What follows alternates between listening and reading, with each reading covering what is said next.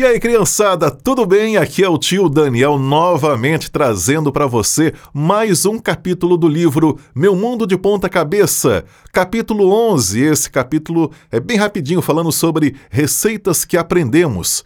A gente está aqui ouvindo o relato da Valéria e do Paulo, que eles continuam aqui falando. Das muitas comidas indianas que experimentamos, as crianças nos ensinaram algumas, e minhas amigas, de acordo com a Valéria aqui falando, da cozinha, me ensinaram outras. Alguns professores também nos ajudaram com outras receitas mais elaboradas.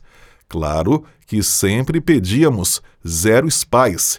Zero spice em inglês é sem pimenta, zero pimenta. Eles aprenderam algumas receitas, entre elas estão a gente vai tentar aqui acertar o, é, a pronúncia, né? Mas está na página 95. Chapati, coconut chatani, tomato é, chatani, curry e doça.